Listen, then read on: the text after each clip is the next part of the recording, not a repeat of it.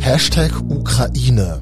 Hashtag Ukraine Krieg. Hashtag Ukraine Grab. Hashtag Ukraine Life. Hashtag Ukraine unterstrich Blog. Warte mal.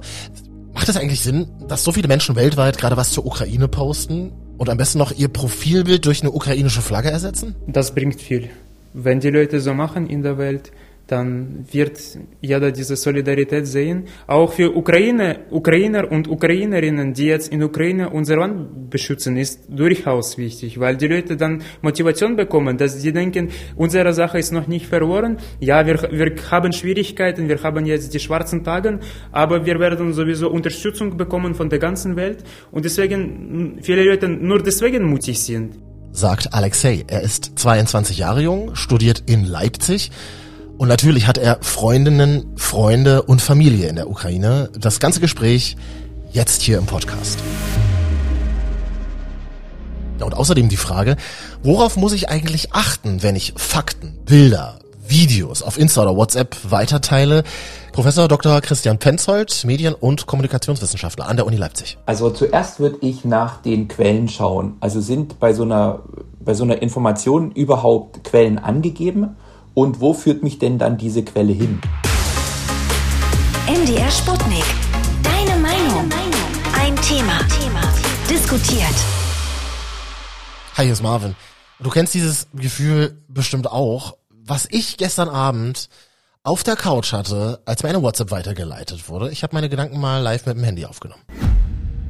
Ich habe so eine Freundin, die leitet mir pausenlos immer so WhatsApp-Kettenbriefe weiter. Kennt ihr das? Also wenn wenn da immer ganz viel Text drin steht, ganz viele Emojis reingeballert werden und oben siehst du aber schon den Hinweis, grauer Pfeil, weitergeleitet. Und da denke ich mir immer so, Girl, hast du den Schrott überhaupt gelesen, der weiter verbreitet wird? Also zum Glück ist es echt immer positives Zeug, aber trotzdem frage ich mich, bringt es was hier zum Beispiel? Die Nachricht hat sie mir heute weitergeleitet.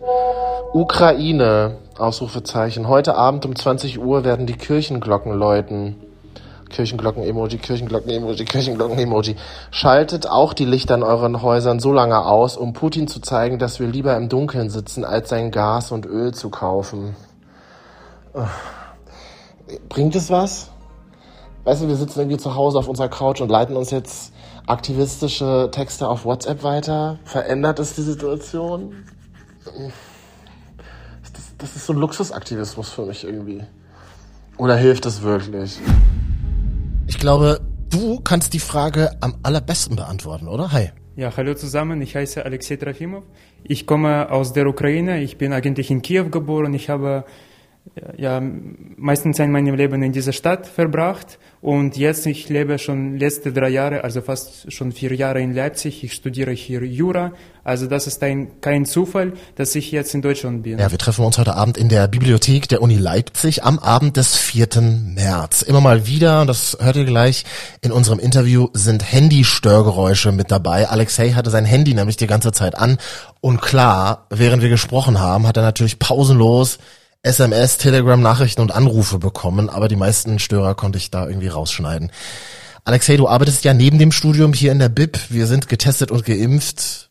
Komische, aber wichtige, ernst gemeinte erste Frage. Wie geht's dir? Ähm, nicht so ganz einfach, muss ich sagen. Also mir persönlich in Leipzig, ja, geht's ganz normal, weil ich in Sicherheit bin. Ich habe Essen, ich habe quasi morgen aber bezüglich meiner Familie, meinen Großeltern und vielen anderen, also Freunden, ganz sehr schwierig.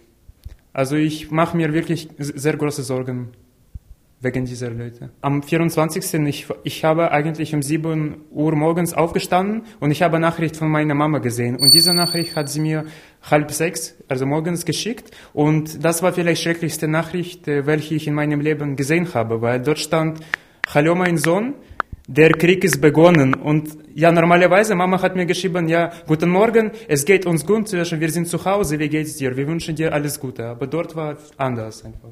Ja, ich habe sofort angerufen, weil ich habe damals noch keine Nachrichten gelesen. Ich, hab, ich wusste einfach nicht. Ich dachte, so das vielleicht ein schlechter Aprilscherz, aber nicht am 1. April, sondern am 24. Februar. Das heißt, du hast Familie und auch Freunde, Freundinnen noch in der Ukraine, in Kiew oder überall oder wie, wie ist die Situation? Eigentlich, ich habe natürlich viel Zeit in Kiew verbracht, aber es gibt noch eine andere Stadt, wo meine Großeltern leben, also Eltern meiner Mama, heißt Tschernigow und das liegt im Norden von der Ukraine. Das ist so 60 Kilometer entfernt von der russischen Grenze und jetzt gibt's dort äh, wirklich sehr große Schlacht um, um diese Stadt. Und ich habe heute mit meinen Großeltern geschrieben, also sie haben mir nur zwei Nachrichten vom ganzen Tag geschickt, weil es gibt Probleme mit Elektrizität. Gas wurde ausgeschaltet heute und ja, die Raketen fallen sogar neben diesem Haus, wo die leben, weil zum Beispiel fünf Minuten entlang, also davon, liegt, äh, liegt eine Schule, welche mein Cousin besucht hat und diese hat absolviert. Und diese Schule wurde von Raketen einfach zerstört, obwohl ich diese Schule vor so vor zwei Monaten, als ich in Ukraine war, also zum neuen Jahr, ich habe diese Schule noch gesehen. Ich kann das mir einfach nicht vorstellen. Wie kommuniziert ihr miteinander? WhatsApp, Telefon, Video? Wie funktioniert das? Ähm, normalerweise auch, wenn ja normale Umstände gibt, ich kommuniziere mit meiner Familie, mit meinen Freunden per Telegram. Dieses äh, Sozialnetzwerk ist meistens in Ukraine, ich denke auch in Russland benutzt. Also WhatsApp, das ist mehr für Westeuropa. Ja. Äh, ich kommuniziere eigentlich meistens mit meiner Mama, weil sie schreibt mir Nachrichten und erzählt praktisch für ganze Familie, wie geht's. Und zum Beispiel, wenn ich ja am Abend meine Mama so fast jeden Tag anrufe, ich sage, ja, kannst du mir auch Vater geben, ich werde ihm kurz was sagen. Aber kämpft dein Vater aktuell? Mein Vater kämpft noch nicht. Also er ist auch nicht so sehr jung, man muss das verstehen. Er ist fast 56 und er hat also noch, also ich habe noch einen Bruder, er ist 17 Jahre alt. Mein Vater hat so gesagt, wenn er wirklich mobilisiert wird, also ihm kommt ein Papier, dass er gehen muss, wird er machen. Aber bis jetzt hat, ist ihm nichts gekommen. Er hilft einfach freiwillig, aber möchte bis jetzt keine Waffe in Hände nehmen. Du bist 22, lebst als Ukrainer in Deutschland. Wie würde es dir heute Abend gehen, wenn du ein 22-jähriger Ukrainer in der Ukraine wärst? Ja, ganz also schwieriger als hier, weil ich habe mir gesagt, dass ich habe also so, so, verstanden, dass wenn ich jetzt in Ukraine wäre, hätte ich mich in diese Territorialverteidigung einschreiben. Ich hätte vielleicht dann in, in, in, in der Nacht nicht schlafen, sondern zum Beispiel Straßen patrouillieren. Also diese Aufgaben äh, werde ich bekommen, hätte ich bekommen, was ja, was eigentlich diese Territorialverteidigung macht. Und ja, also mein Leben hätte dann ganz anders aussehen. Zumindest ich hätte we viel weniger schlafen, obwohl es ist mir jetzt auch nicht so ganz einfach zu schlafen, weil ich ganze Zeit auf Nerven bin und schreibe oft mit Leuten diese Nachrichten. Ja, also ich schlafe jetzt durchschnittlich pro Tag so fünf, sechs Stunden, weil ich kann einfach nicht mehr schlafen. Hast du auch mal Zeiten, wo du dich nicht informierst oder checkst du ständig News auf dem Handy? Wie machst du das? Also wenn ich eigentlich nichts checke, nichts mache, ich fühle mich schuldig dafür. Weil ich kann nicht sitzen, Film schauen oder Buch lesen und mit Leuten einfach so Zeit verbringen. Ich fühle mich verpflichtet, weil ich weiß, dass die Leute, die jetzt gerade in Ukraine sind, machen sie einfach nützliche Sachen. Die können nichts anderes machen. Das ist eigentlich Zufall, dass so Krieg passiert ist und ich im Ausland bin. Aber ich denke, viele Bürger und Bürgerinnen wollten ja doch in Ukraine sein und dort tatsächlich zu helfen. Aber uns bleibt nichts anderes, als hier was zu machen. Ja, wir haben uns ja in Leipzig auf dem Augustusplatz kennengelernt, bei einer Demo pro Ukraine. Und da habe ich dich angesprochen.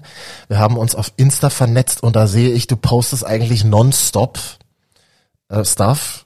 Das meiste davon kann ich nicht entziffern. Was sind das so für Inhalte? Entweder zum Beispiel, es gibt ein Fake News und ich poste zum Beispiel das, das, das, es ist ein Fake, man muss dem nicht glauben. Also tatsächlich möchte, dass diese Fakes aufgedeckt werden, erstens, und zweitens, viele von meinen Posts sind unmittelbar an Russen gerichtet, weil ich möchte, dass die auf Straßen gehen und äh, also ich, ich bin sicher, dass viele Russen sind mit dem Krieg nicht einverstanden, aber die haben Angst, das zu äußern, weil man kann wirklich ein Gefängnis kriegen und noch viel Schlimmeres. Aber das finde ich interessant. Also das heißt, deinem Profil folgen auch Russinnen und Russen. Genau, ich habe auch Bekannte in Russland und ich eigentlich mache so, dass die äh, das sehen und vielleicht auch an andere weiterleiten. Ähm, viele kritisieren den Krieg, aber es gibt auch viele Leute, die das nicht machen. Und ich spreche zum Beispiel mit Freunden, dass sie das anderen zum Beispiel erklären. Weil, Gott sei Dank, aber meine Freunde, die in Russland leben, die sind so bewusste Leute und die glauben der Regierung nicht und versuchen eigene Meinung zu haben. Aber viele Leute, die dort auch leben, zum Beispiel Eltern von diesen Leuten, ja, ich bin auch junge Leute, ich mit anderen Jungen, also Eltern zum Beispiel oder Geschwister oder andere Verwandten sind meistens, also über 40 Leute so, ja, viele Leute in Russland über 40 unterstützen Putin oder da, da, zumindest vor dem Krieg unterstützt haben. Aber jetzt, ich denke, es ist schon anders, weil Putin, also dieser Typ möchte das russische Imperium wieder aufbauen, ja. Aber mit diesem Krieg hat er, hat er alles gemacht, damit er dieses Traum von diesem Imperium zu untergraben.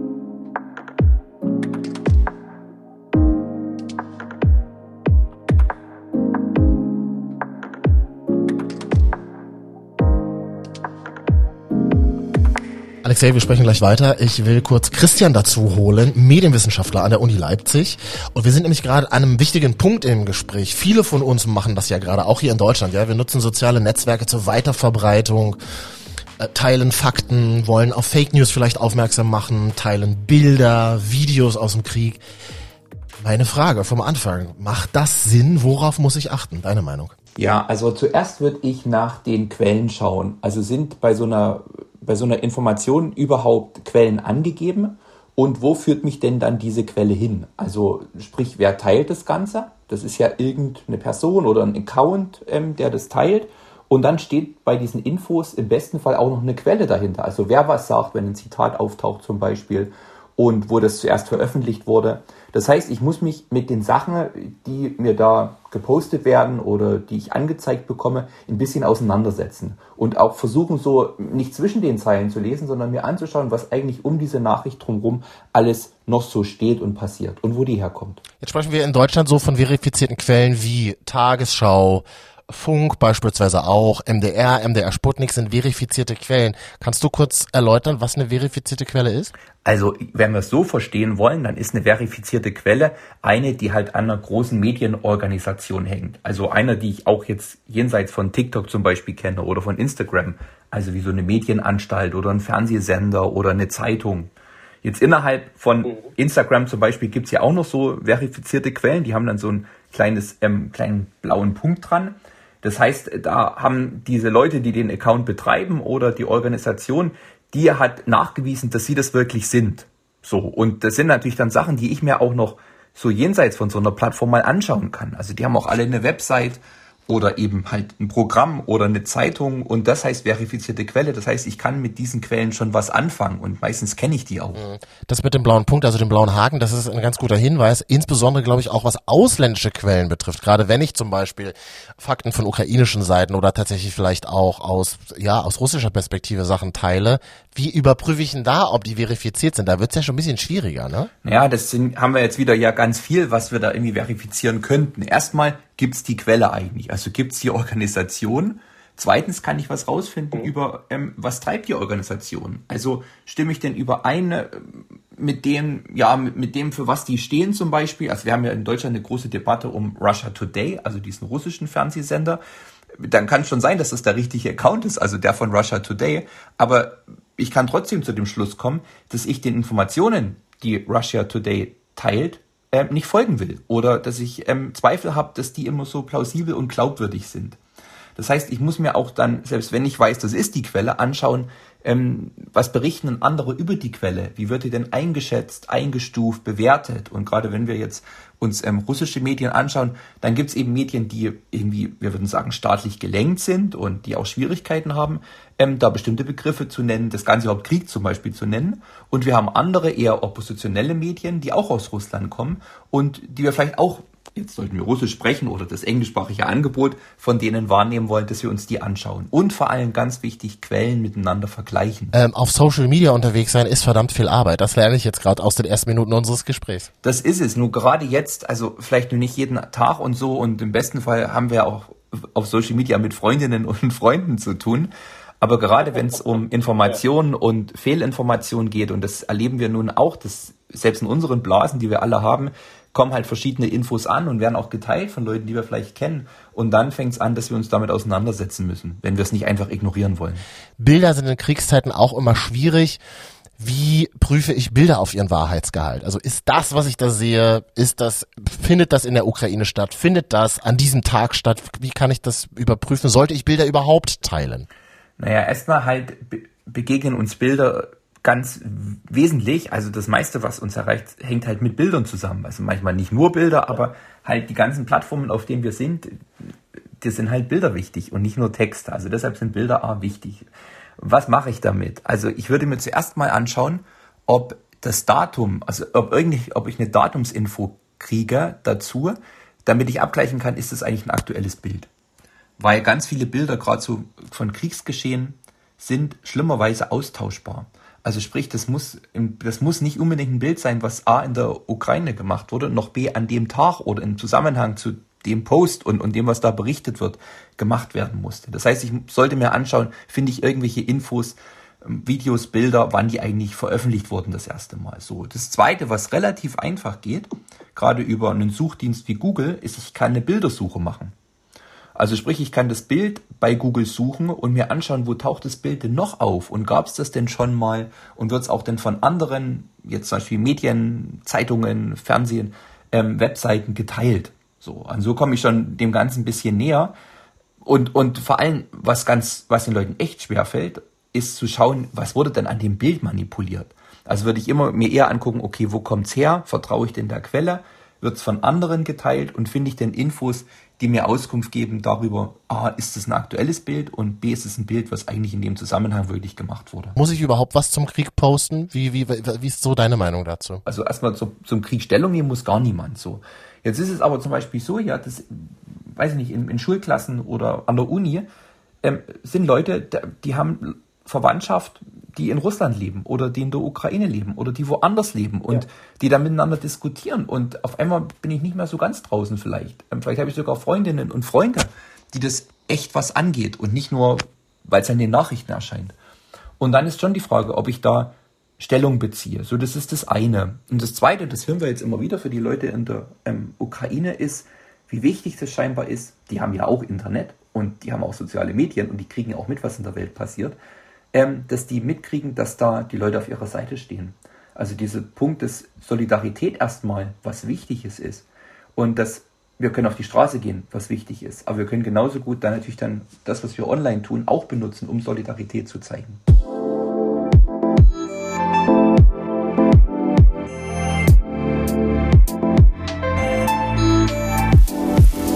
Zurück zu Alexei. Ich habe vorhin von einem solidarischen Kettenbrief auf WhatsApp erzählt ja, oder von Menschen, die ihr Profilbild in Social Media jetzt durch eine ukrainische Flagge ersetzen. Ich dachte ja immer, das ist so eine Art Luxusaktivismus, nenne ich das, ja. Also wir hocken in Jogginghose auf der Couch, haben Essen, eine warme Heizung, leben in einem Land, in dem wir unsere Meinung frei äußern können. Naja, und dann so ein bisschen, um mal Anteilnahme zu zeigen, poste ich halt mal irgendwas zum Krieg auf meinem Insta. Bringt das was? Deine Meinung? Das bringt viel. Wenn die Leute so machen in der Welt, dann wird jeder diese Solidarität sehen. Auch für Ukraine, Ukrainer und Ukrainerinnen, die jetzt in Ukraine unser Land beschützen, ist durchaus wichtig, weil die Leute dann Motivation bekommen, dass sie denken, unsere Sache ist noch nicht verloren. Ja, wir, wir haben Schwierigkeiten, wir haben jetzt die schwarzen Tage, aber wir werden sowieso Unterstützung bekommen von der ganzen Welt und deswegen viele Leute nur deswegen mutig sind. Ich denke, wenn Russland uns alleine angreift und kein anderes Land unterstützt, ich, ich weiß nicht, ob wir tatsächlich bis, ob wir bis jetzt die Ukraine hätten. Ich, ich weiß das nicht, wirklich. Und ich bin auch der Bundesregierung sehr dankbar, dass, äh, diese, dass Deutschland eine Entscheidung getroffen hat, weil ich muss ehrlich sagen, wir haben von Deutschland nicht viel erwartet. Wir, wussten, wir, haben, wir, hätten niemals denken, dass Deutschland so streng Ukraine unterstützt, dass Russland aus SWIFT ausgeschlossen wird, dass wir tatsächlich nicht nur Schutzausrüstung, sondern auch, Hel äh, sondern auch Waffen, also Verteidigungsmittel gegen Angreifer bekommen, dass wir auch so viel, also viel humanitäre Hilfe bek bekommen. Das war wirklich, also ich habe das nicht erwartet eigentlich. Ich glaube, meine Frage vom Anfang. Weißt du, wir sitzen irgendwie zu Hause auf unserer Couch und leiten uns jetzt aktivistische Texte auf WhatsApp weiter. Verändert es die Situation? Bringt es was? Ist damit ganz gut beantwortet, oder? MDR Sputnik, deine Meinung. Jede Woche neu. In der ARD Audiothek App und zum Beispiel auch bei Spotify. Und Alexei, die Frage zum Schluss. Wie geht's denn jetzt weiter? Will deine Familie eigentlich fliehen oder bleiben alle in der Ukraine? Äh, ich habe heute eigentlich morgens mit meiner Mama gesprochen, obwohl sie ganze Woche mir was anderes gesagt hat. Aber heute sie hat gesagt, nein, wir haben schon genug. Wir werden morgen, also heute ist 4. März, ja. Also am 5. werden die versuchen, einen Zug zu nehmen und nach Polen, dann nach Deutschland, also nach Leipzig zu mir kommen. Ich wünsche wirklich diesen viel Erfolg, weil ich mache mir, ich mache mir sehr große Sorgen.